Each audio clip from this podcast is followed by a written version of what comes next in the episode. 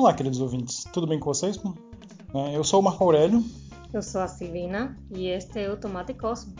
Um podcast sobre ciência focado em cosmologia, gravitação e relatividade geral. Bem, e hoje falaremos um pouco sobre a história da cosmologia. Na verdade, a gente vai dividir isso né, em blocos, porque é grande.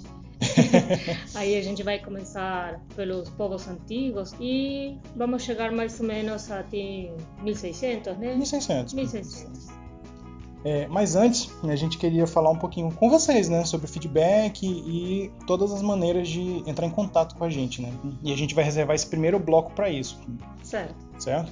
Então, para começar, a gente já fez as mídias, né? Hum, para vocês entrarem em contato. Isso, vocês entrarem em contato com a gente, né? Então, o e-mail né, que vocês podem entrar em contato com a gente é o tomate.cosmico.cast.gmail.com. Isso. Né? E também a gente criou um grupo de Facebook, certo? No grupo de Facebook vocês nos encontram como tomate.cosmico.cast também, né? É. Então, ou pelo nome mesmo, Tomate Cósmico Podcast. É. A gente fez uma conta no Instagram também, né? A arroba é tomate.cosmico.cast. E finalmente o diferentão Twitter ficou como podcast underline tomate. É, né? É, é, ficou diferentão. A, a, gente gosta de ser diferente, mas é que infelizmente tava. O, a quantidade de caracteres não, não chegava, né? Então a gente teve que fazer algo diferente, né? E para distribuição, né? Vocês viram que a gente colocou principalmente no Spotify, né? Que foi onde a gente começou, mas agora vocês podem procurar a gente também no Google Podcast, no iTunes e o site que a gente está usando é, inicialmente do Anchor, né? Isso mesmo. Que dá para ouvir é, até lá dentro também e tem esses links para todas as nossas mídias, né? Beleza. Né? Então, agradecemos pela recepção calorosa né, que vocês deram pra gente, né? Isso, e convidamos vocês a entrarem em contato, certo? É, qualquer dúvida, qualquer né? dúvida. Sugestão, elogio, né? Ah, a gente, como a Silvina correções falou, também, correções né? também é importante, né? Como a Silvina falou, a gente vai falar sobre cosmologia, né? Sobre a história da cosmologia e a gente vai dar uma, uma passagem de tempo aí bem larga nesse tempinho, né? bem larga. Então, se deixou escapar alguma coisa, se a gente falou alguma bobagem, por favor, escreva pra gente, que aí a gente, no próximo programa, a gente vai fazer os ajustes do, do que, a gente, do que a gente falou errado, né, ou do que ficou faltando nesse bloco. Hein? Certo. Certo? Então, então vamos lá. Então vamos lá, né? é um bom programa.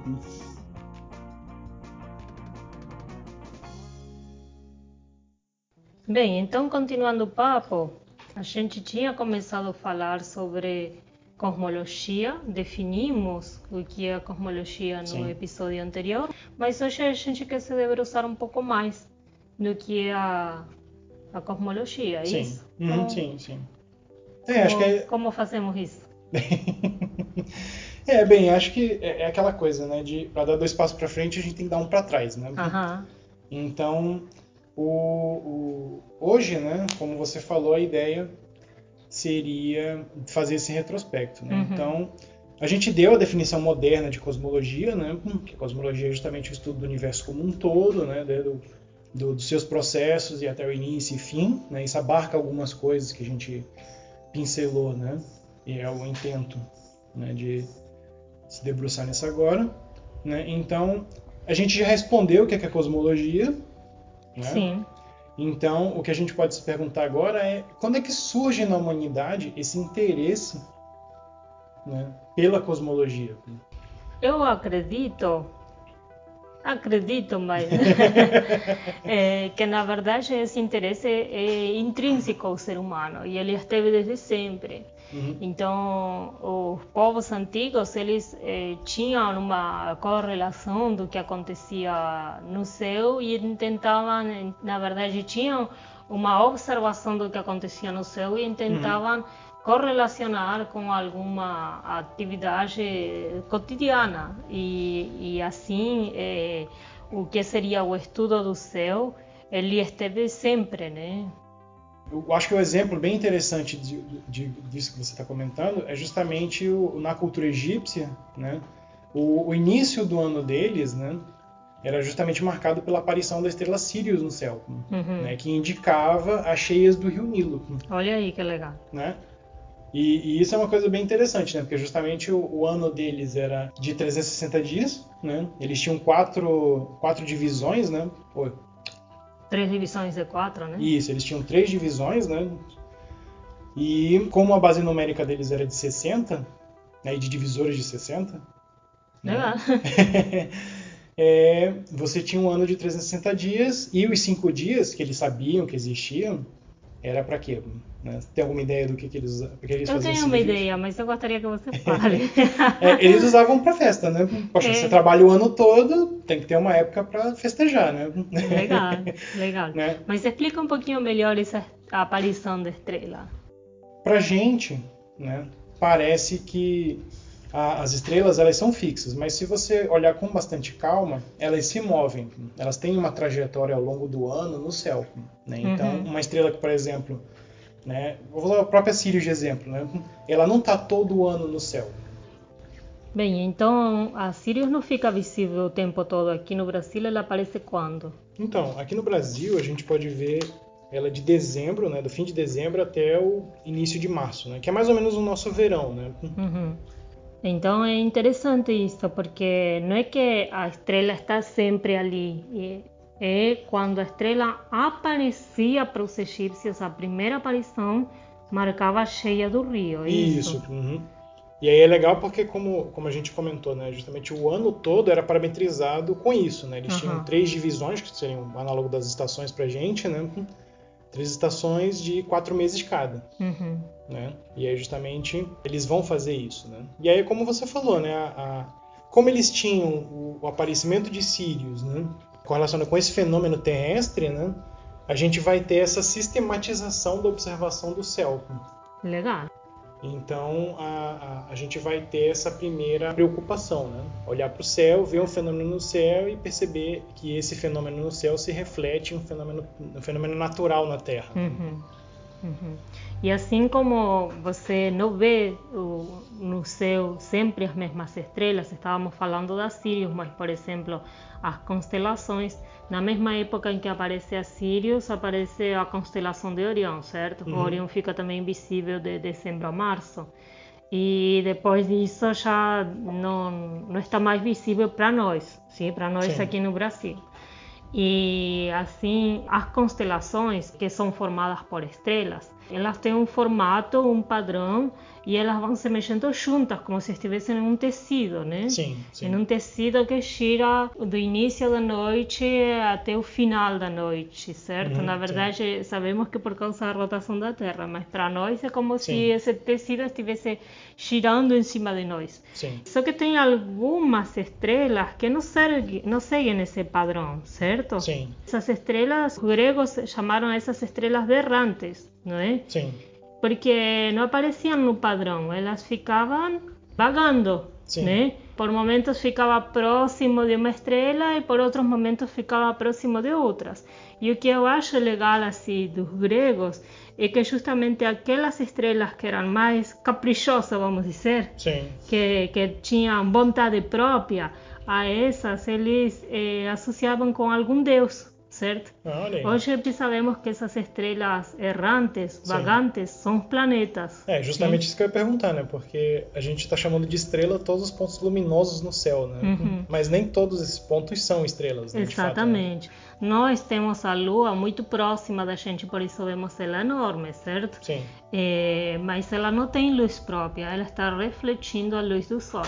E assim acontece com os outros planetas. Então, você vai poder ver no céu Marte, Mercúrio, Vênus, Júpiter, Saturno no olho nu. Provavelmente não consiga distinguir hum. que isso é um planeta, mas você vai ver a olho nu, certo? Hum, e assim os gregos tinham essa essa coisa de aos errantes aqueles que eram especiais, sim? sim. Porque eles tinham um movimento mais caprichoso, né? A eles associavam com alguma divindade. Sim. sim? Inclusive, o, hoje chamamos o planeta Saturno justamente hum. por Deus do tempo, né? Sim, é justamente isso, né? Como você falou. Né? A outra coisa que vai surgir né, da observação do céu é essa explicação das coisas, né? Uhum. De como as coisas, dos fenômenos naturais e, e, e ultimamente, né? Uh, o, próprio, o próprio mundo, né? Como o mundo veio a ser, né? Uhum. Que foi justamente a outra, a outra palavra que a gente colocou na, no programa anterior, que é a cosmogonia. Uhum. Né? A cosmogonia, ela, ela vai ser, junto da cosmologia, né? Essa, essa proposta de explicar o mundo, né? Explicar o mundo. Explicar o mundo como ele acontece. É né? interessante a gente, como a gente falou da cosmologia, né? Gonia prefixo gonia, ele tem o, o, o, significado de do que vem a ser, uhum. né? ou seja, criação. Uhum. Então, cosmogonia é o estudo da criação do universo. Uhum. Né? E hoje ele está encerrado dentro da filosofia, né? mas antigamente quem fazia esse papel de explicar como o universo foi criado são exatamente os mitos de criação. Aham, sim. É justamente ele vem dessa coisa, né? E, e, e é filosófico, né? Uhum. Mas então a gente tem o, o, Você puxou os gregos, né? Acho que a gente Sim. já pode começar a, a, falar um pouquinho do, da nossa querida cultura helênica, né? tá bom. Na verdade, um fato curioso é o seguinte: hoje a gente tem um, um modelo do, do, sistema solar sendo um modelo Sim. heliocêntrico, certo? Uhum. Helio que se refere ao Sol e cêntrico, centro. Uhum. Então o Sol é o centro mas essa ideia nem sempre foi tão presente, certo? Uhum. Mas o engraçado é que esse modelo heliocêntrico ele vem na verdade desde a antiga Grécia, não é? Hum, isso é legal, uhum. isso é legal. Porque a, a, a gente estava falando de divindade, certo? Então, se você tem um objeto que é luminoso ao extremo, no sentido de que você vê no céu e ele é enorme, é, aparentemente controla o que é o dia e a noite. Sim. É um Deus supremo. Eu colocaria ali no centro. Sim, sim não é? Sim. Então, então não é tão de, de, de louco esperar que o modelo heliocêntrico tenha sido é, originado bem, bem antes, bem é, no passado, né? É, né? Justamente como você falou, né?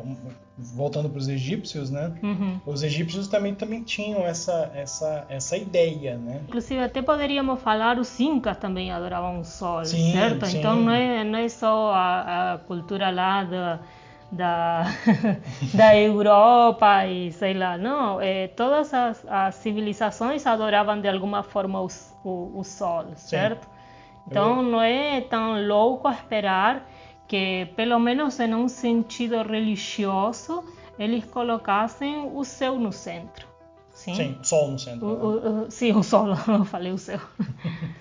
é. Não, eu, eu, eu, particularmente, isso me lembra sempre, toda vez que a gente chega nessa discussão, tem um humorista que eu gosto muito, que é o George Carlin, né? Uhum. Que ele era um, um, crítico ferrenho, né?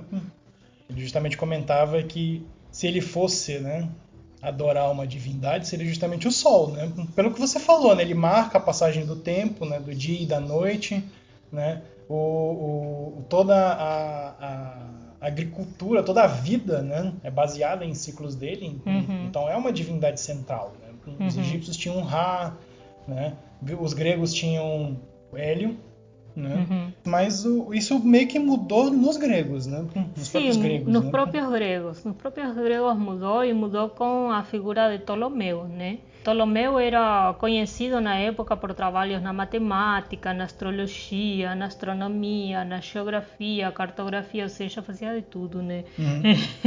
Como todos antigamente, é, porque sim. essa parte da ciência estava tudo misturado, sim, a galera não, não separava em ramos como separamos agora, né? Talvez até um pouco mais, meio como que todo mundo fazia várias coisas. É, né? que era ciência natural, né? É, ciência isso. natural, os filósofos faziam isso, né? É, sim. Inclusive aí eu falei duas palavras aí, astrologia e astronomia, não é de se espantar que essas duas coisas estivessem juntas, porque antigamente o, o misticismo e a ciência eram misturados, né? Uhum. E, e, então quem estudava o céu, que, que chamamos de astro, né? Uhum. Estudava a lógica e, e que no caso seria logia, né, a lógica, uhum.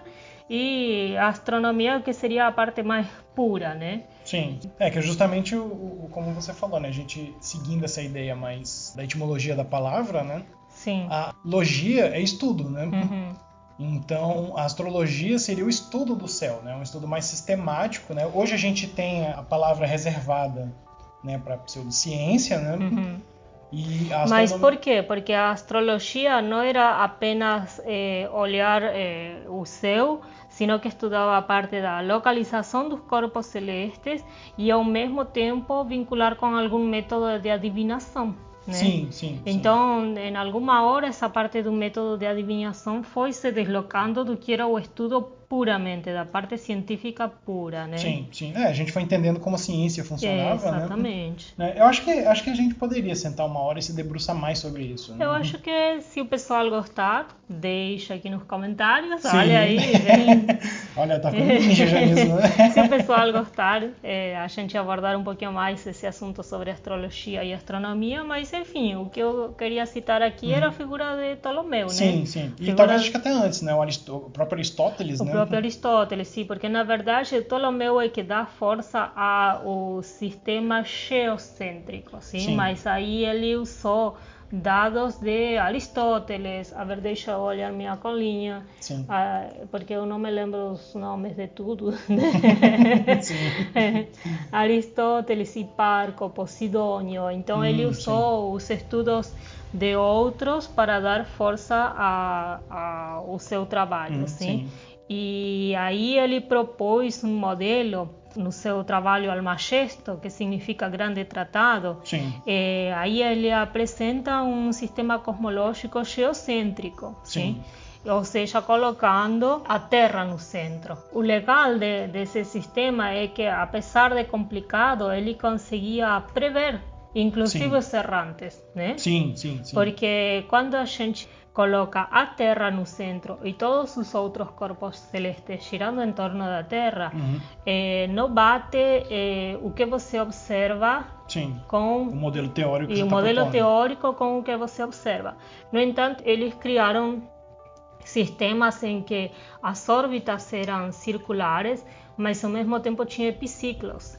Epiciclo seria um, uma órbita dentro da órbita. Então, é. ela teria um ciclo dentro do ciclo, né? Sim. E ao mesmo tempo, às vezes tinha alguns outros corpos tinham epiciclos ou epiciclos, Sim, né? É, então tá era um sistema né? era um sistema complicado, complicadíssimo, mas mesmo assim ele aí sim conseguia refletir as observações com um modelo teórico. Sim, sim, e por sim. isso que ganhou força, né? Uhum. Ele ganhou bastante força por causa disso. Era um modelo complicado, mas ele conseguia explicar o que as pessoas observavam, né? Isso, sim, observavam. Sim. É, né? e aí justamente como tu, tu, tu usou tua colinha, né? acho que eu vou usar a minha aqui, né? Uhum. que, como a gente comentou, né, no início, né, os gregos antigos eles já tinham essa noção tanto da Terra ser esférica, uhum. né, é importante isso, né, é sempre importante frisar que a Terra não é plana. É, é importante, é incrível é, que a gente tenha É incrível que a gente teve esse retrocesso, né? Mas... né? E, e, e, é até bem interessante, a gente, a gente pode, em algum ponto, né, se debruçar mais sobre isso, né? O, o, o primeiro que, que fez a medida né, e viu que a Terra era, era, ela não era plana é o Eratóstenes. Uhum. O Eratóstenes de Siracusa. Uhum. Ele era da cidade de Siracusa, mas ele estava na época na biblioteca de Alexandria. Ah, legal. Eu achava que era da Alexandria mesmo. Né? Ele era o diretor de Alexandria, né? Uhum. E aí ele lê um papiro perdido, né, com uma informação, né, que a gente vai deixar aqui um pouquinho, né, em, em suspensão, né? Uhum. Porque é, é, é justamente o, o, a gente já tinha esse conhecimento de que a Terra não era plana, ela não era plana. E aí um outro camarada que foi o, o Aristarco de Samos, ele foi o, o, primeiro que conseguiu medir a distância Terra-Lua. Né? Ele propôs uma maneira de medir e, de, e propôs a, a, medida da distância da Terra ao Sol. Uhum. Né? E, Legal. Sim, e, e, foi ele que propôs o primeiro modelo heliocêntrico. Né? Uhum. É, infelizmente a gente não tem os, os os escritos dele, né, a gente só tem os relatos de outros. Né? Uhum. Por exemplo, quem a gente sabe que ele, que ele descrevia o modelo heliocêntrico justamente pelos, pelos livros do Arquimedes. Ah, o Arquimedes foi um dos comentaristas dele. Né? Uhum. O, o, né? E além disso, Plutarco e alguns outros também foram. Né? Então a gente já tem isso. Né? É porque é muito difícil aquele negócio, porque nem todo mundo escrevia e assinava, né? E ainda É. datava, né? Sim, sim. e ainda datava. Inclusive, eh, esse negócio de não saber de fato o que, o que ele fez, né? Aí a história tem que ser reconstruída olhando os contemporâneos, né? Sim, Ou aqueles sim. que falavam dele, né? Então Sim. ficou uma coisa difícil, mas legal que tenha dado para É, deu, deu, pra, deu pra gente saber, né? Uhum. É uma coisa que eu acho legal, como você falou, né? A gente poderia, em algum ponto, falar um pouquinho sobre a produção, né? Sobre a produção dessa, dessas pessoas, né? Uhum. Ou dessas pessoas, desses grupos, né? Porque Certo. um- uma coisa que eu acho legal é que, por exemplo, os... O termo de Pitágoras, né? Uhum. Pitágoras existiu, ele criou a escola pitagórica, né? Mas muito provavelmente o termo de Pitágoras não é do Pitágoras. Nossa! Me deixou chocada agora. Choquito. né? Mas a gente avança mais, mais sobre isso em outro dia. Né? Uhum, certo. Né, Então, voltando, né, a gente teve justamente essa questão. E aí, como você falou, né, o Aristóteles ele coloca um contra-argumento né, para o sistema heliocêntrico. Ele argumenta né, que, bem, se a Terra é uma esfera que está se movendo em torno do Sol, né, Sim. a velocidade com que ela faria isso seria suficiente para a gente não ter atmosfera. Olha aí. Né? Então, Ou seja, o, a atmosfera seria deixada para trás, uma coisa sim, assim? sim, sim. Tipo, vai tão rápido que fica como, Sim. como a nuvencinha de, do, Sim, a- do coiote, como é Sim, que é? do coiote, né? é, do Papaléguas, É. né? Sim, é, seria algo assim, né? É, claro está que a gente vê, é, parece pra gente um pensamento bem inocente, mas a ciência aristotélica, né, a filosofia aristotélica, ela, ela era muito do campo das ideias. Então ele tinha esse raciocínio, né? E ele, de forma empírica, de forma empírica não, desculpa, né? De forma lógica, ele tinha essas conclusões Certo. né? E justamente por isso que foi, né, que como ele, como, ele, como você falou, ele propôs o modelo geocêntrico e Ptolomeu né, refinou ele pro, com os epiciclos, né? Uhum. Né, E aí a gente tem isso em que data? Em que data? Uh, na verdade, a gente está justamente nessa parte um pouquinho obscura, porque não se sabe o certo em que época viveu Ptolomeu, né? Sim. Assim como falávamos, eh, as pessoas nem todas escreviam e assinavam, né? Sim. Então, de Ptolomeu a gente não tem uma data ao certo. eh, tem alguns registros que dizem que ele nasceu no ano 10, né? No ano 10. Alguns outros que falam do ano 700. Mas, enfim, tirando uma meia, o pessoal acha que em torno do ano 70 ou do ano 90 que ele viveu. 90, né? Ano Sim. 70, 90, bem, bem É, lá pelo Lá- primeiro século já, né? Sim, primeiro, segundo lá século. para o primeiro século, século 1, né? Sim. Já estamos no 21, né? É, Sim, século 1. Mas, enfim, o interessante é que a ideia de Ptolomeu, ela foi tão, apesar de complicada, muito complicada, ela foi muito aceita e ela foi só contestada lá para o ano 1500, né? Com Copérnico, Hum. né?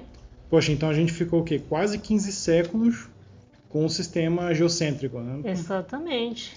15, gente, é muito, muito Poxa, tempo, é né? tempo, né? 15 séculos com um modelo geocêntrico. Claramente que eh, na, na parte eh, na época em que transcorre a Idade Média, ele acaba tomando uma força que é inclusive maior por uma questão religiosa, assim. Uhum. Então, eu estou falando agora 1500 com, com Copérnico, certo? Mas o modelo heliocêntrico, eh, como conhecemos hoje, baseado na observação, Sim. sim, ele foi proposto por Copérnico em 1500 por ali, né?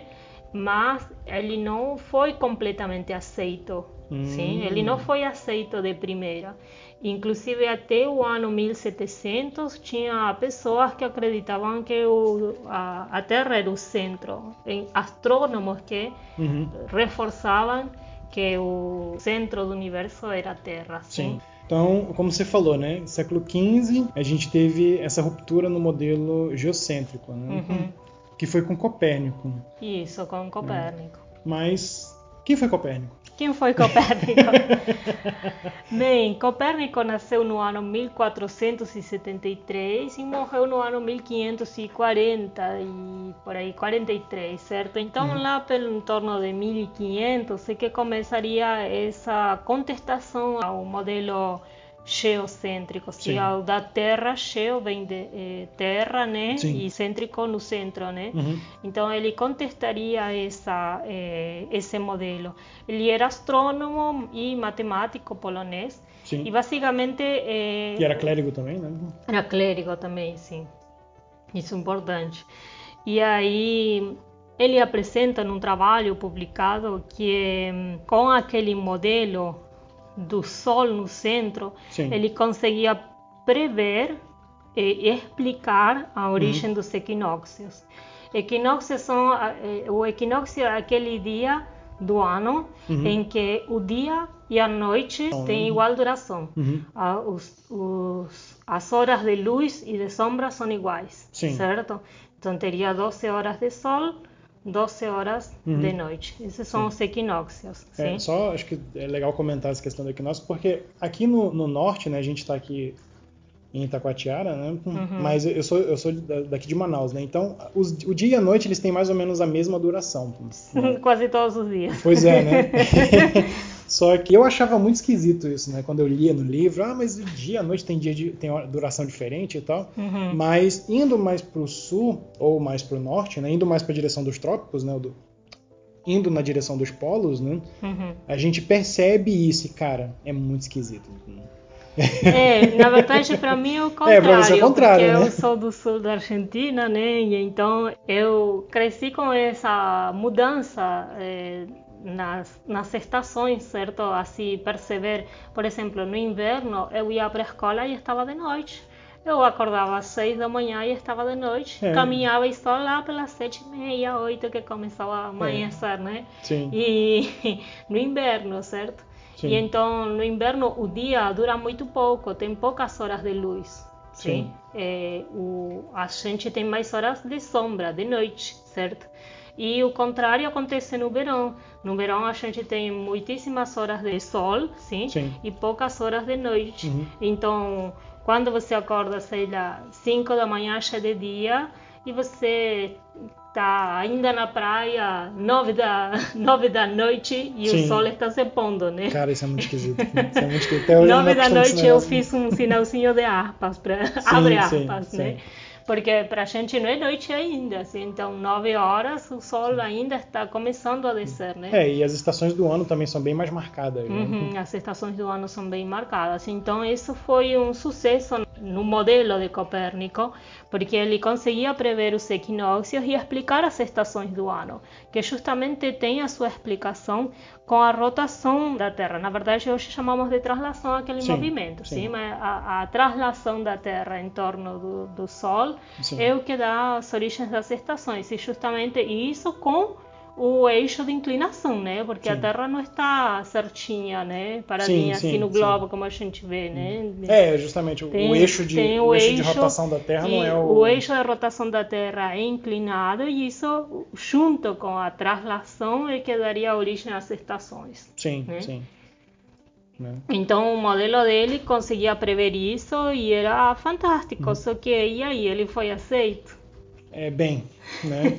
é, o que é legal também de destacar aí do que tu comentou, antes da gente avançar para essa, essa parte da aceitação, né? Uhum. É que é justamente essa explicação das estações do ano, ela é uma explicação que é diferente do que você tinha antes. Porque lembra que, como a gente comentou, a mitologia, né, a mitologia, a filosofia e a ciência, tudo estava junto. Em, uhum. né, a, gente, a gente consegue fazer essa dissociação hoje, né?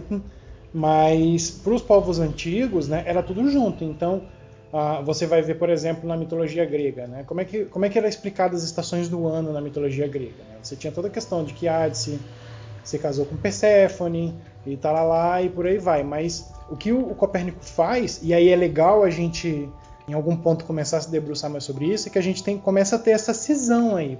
Uhum. Né? Porque justamente ele propõe uma explicação para as estações do ano que é uma consequência, ou seja, simplificada e sem a inserção de hipóteses adicionais, uhum. né, do modelo heliocêntrico. Então, hum.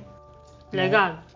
Legal, porque é. então o que você observa é uma consequência do, do modelo teórico. Sim, né? sim. Então sim. você já tem essas duas coisas ligadas, a teoria e a observação.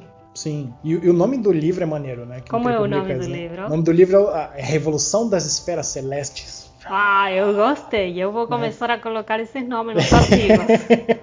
e se não me falha a memória, tem uma tradução da EDUSP, uma tradução comentada. Ah, eu tenho vontade de ler ele um dia assim, né?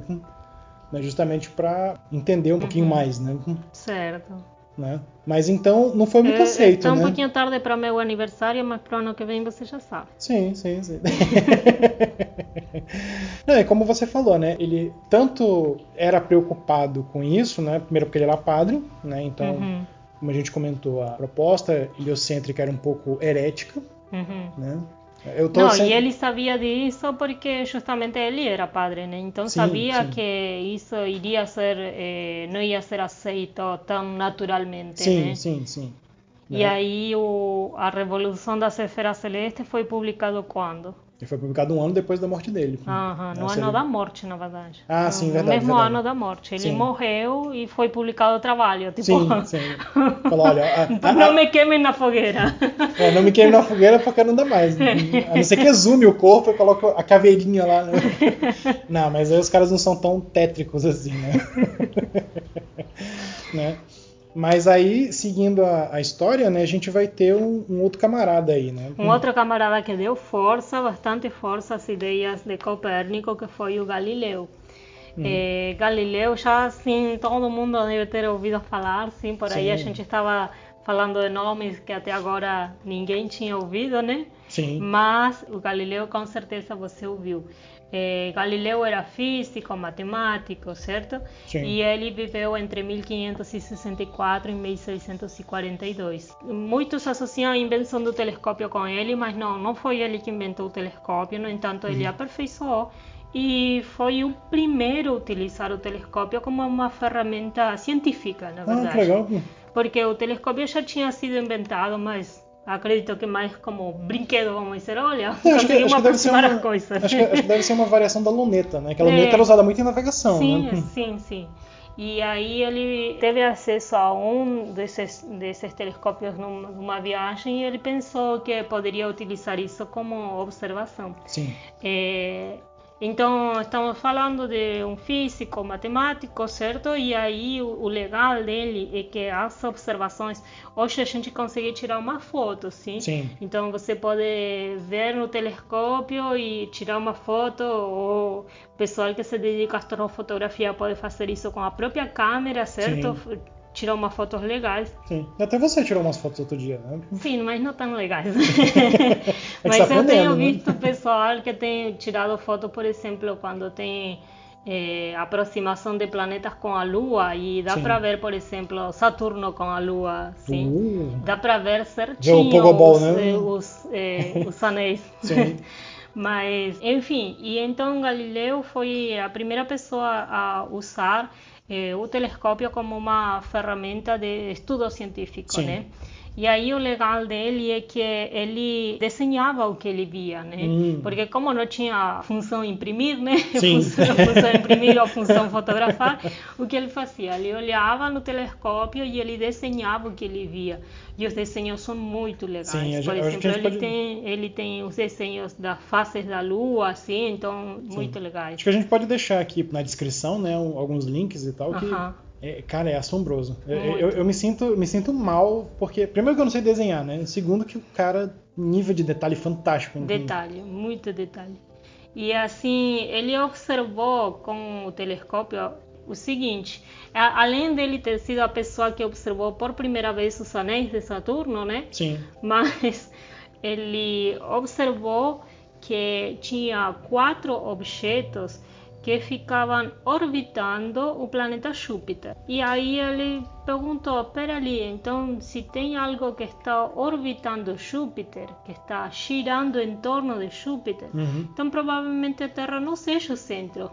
sim, Porque tem algo que está girando em torno de outra coisa. Então aí ele, ele meio como que deu força às ideias de Copérnico. Sim. Esses quatro objetos hoje se chamam luas galileanas, são as maiores, as que são visíveis, eh, com um telescópio seriam visíveis, certo? As luas galileanas têm os nomes de Io, hum, Calisto, uh, Calisto. Europa Europa. e Ganímedes. Ah, olha, eu, eu sempre esqueço Calisto, né? Sempre esquece Calisto. Sim, Então, essas, qua- eh, a observação das quatro luas galileanas são as que deram basicamente a força que se precisava para o modelo ser mais aceito. Sim, Para o modelo ser aceito, na verdade, porque não era nem considerado, né? sim, É, mesmo assim, como comentávamos, Galileu é de 1500 a 1642, ou seja, que demorou um pouquinho para aceitar, porque estávamos comentando que Sim. até 1700 ainda tinha astrônomos que acreditavam a Terra ser o centro, assim. Só para nível de comentário, Júpiter não tem quatro luas, né? Essas Sim. são as que Galileu conseguiu ver com o telescópio, mas Júpiter tem mais. Sabe tem quantas, quantas tem? Tem 79. Uh, Já pensou? E contando, né? 79 luas. E até o ano passado ele era o planeta que tinha mais luas confirmadas, certo? Uhum. Esse ano, na verdade, o ano passado mesmo, eh, foram confirmadas mais luas em Saturno, ou seja, que Saturno passou a ter 82, 82 uh, luas tem Saturno, além aí. dos anéis, olha aí que legal. Olha que massa, né? Se pudesse habitar Saturno seria um lugar legal. É, é, mas aí vamos voltar para o Galileu, né? Você comentou que justamente ele propôs, é, deu esse reforço à teoria heliocêntrica e uhum. tal, e deu certo para ele? Nem tanto, né? Não deu tanto certo assim, porque além da teoria não ser tão aceita, ele foi eh, contestado pela igreja, né? Sim. E assim, tipo, ele se safou, ele não foi para fogueira, né? Mas ele foi de uma forma atuada, né? é, ele ficou em prisão domiciliar, né? Uhum. Reza a lenda, né, que no julgamento dele, né, que ele justamente comentou, né, que era heliocêntrico e o Papa, acho que era o Urbano III, né? Acho. Ele, uhum. né? Ele justamente comentou que, olha, basta você comentar que o. Eu tô falando com o linguajar que ele mesmo falou, né? O Papa Urbano chegou. Sim, Galileu, olha. Confirma o modelo geocêntrico aqui que tá tudo certo e tu só vai ficar preso, né? Uhum. A gente não vai te colocar na fogueira que nem o Jordano Bruno, né? Pois é. é. Esse não teve tanta sorte. E aí o Galileu, tá, beleza, né? Então ele chegou lá no, na, na, frente lá da, do, do púlpito e disse, olha, né, eu acredito que o modelo é o geocêntrico. Aí ele fala baixinho assim, mas eu sei que tá errado. né? Mas isso é uma coisa que seria interessante, né? como a gente comentou do Jordano, do Jordano Bruno, né? meio que ampassando assim. Né? Acho que seria legal a gente talvez comentar um pouco mais, né? Uhum. Mas acho que a gente pode deixar para outro dia, né? Eu acho que pode deixar para outro dia, até porque a gente ainda não falou de Newton, né? Ah, sim, sim, é. A gente tem Galileu e acho que a gente pode fechar com a, a joia da coroa, né? É. né? E, e, a joia da coroa tem um, um, um preâmbulo aí, né? Uhum. Que seria o Kepler, né? É, que seria o Kepler. Na verdade, o Kepler, ele usou estudos de Tico, né? De Tico, de Tico meu amigo, está aqui Sim, está tomando cerveja com ele aqui, tá? Tá, então o Kepler ele eh, usou os estudos de Tycho Brahe, sim, que ele percebeu algum algum erro no modelo de Copérnico, sim, porque sim. no modelo de Copérnico as órbitas eram circulares, sim. certo? E aí, como ele tinha todos os dados coletados de Tycho Brahe, aí ele percebeu que se as órbitas fossem circulares, eh, não batia a teoria, a conta da teoria com observação. Sim. Então ele utilizando aqueles dados coletados, ele percebeu que precisava mudar e refinar aquele modelo heliocêntrico. Ainda seria helio, né? heliocêntrico, ainda seria com o Sol no centro, mas as órbitas não seriam circulares e sim elipses. Ele tem as três leis, né? Sim. Uma que é a órbita são as elipses, depois a lei harmônica, né? E uhum a lei das áreas, né? Sim. Mas enfim, a gente pode falar dessas coisas depois. O importante é que ele refinou esse modelo utilizando sim. as órbitas elípticas, sim? sim? O que Kepler fez foi utilizar os dados de um e o modelo do outro sim. e melhorar o modelo, sim. certo? Mas é um modelo, aqui está a ideia. Sim. Ele não parte de nenhuma teoria, né? Sim. E o que o Newton faz é justamente na, com a teoria da gravitação prever as órbitas elípticas. Sim, né? que acho que talvez aí, né, a, gente poderia comentar aqui essa relação de causa e efeito, né? Uhum. O, o, que o Kepler tinha era, eram os efeitos do fenômeno, né? Uhum. Só que ele uhum. não tinha causa do fenômeno, né? Uhum. Que é o que o Newton dá, né? Legal. Sim, é o que o uhum. Newton dá. E justamente essa teoria de Newton fez uma revolução no sentido de que é a primeira teoria de unificação que a gente sim, tem. Sim, até então a mecânica celeste, né, a física celeste, vamos colocar assim, ela era uma coisa completamente dissociada da física natural, né? Do que Uhum. acontecia na Terra, né? Certo. Né? Então, o que acontecia lá no céu era diferente do que acontecia, na Terra. E o que o Newton propõe, na, na verdade, é que são a mesma física. São a né? mesma física. Então, por exemplo, deixo cair aqui minha caneta Uhum. e o que faz a caneta cair é o mesmo que faz os planetas girarem. E é Sim, o mesmo que faz as luas galileanas girarem em torno de Júpiter, Sim, certo? sim. Então, além de ser uma teoria unificada, ela consegue descrever essas órbitas elípticas. Isso é genial, né? Sim, sim, Isso sim. é Não, genial. isso, é fantástico. Né? E, e é, afinal, é o Newton. Né? É, o Newton. E acho que essa fala de Newton é só para dar um fecho aqui para o episódio de hoje, para o encontro de hoje, mas a gente vai continuar falando um pouco mais dele, Sim, né? sim. é, a ideia, né? É a gente chegar até a cosmologia moderna. né? Moderna. Então a gente hoje começou a falar bastante disso, né? Dessa parte mais antiga e conseguimos chegar até o Newton.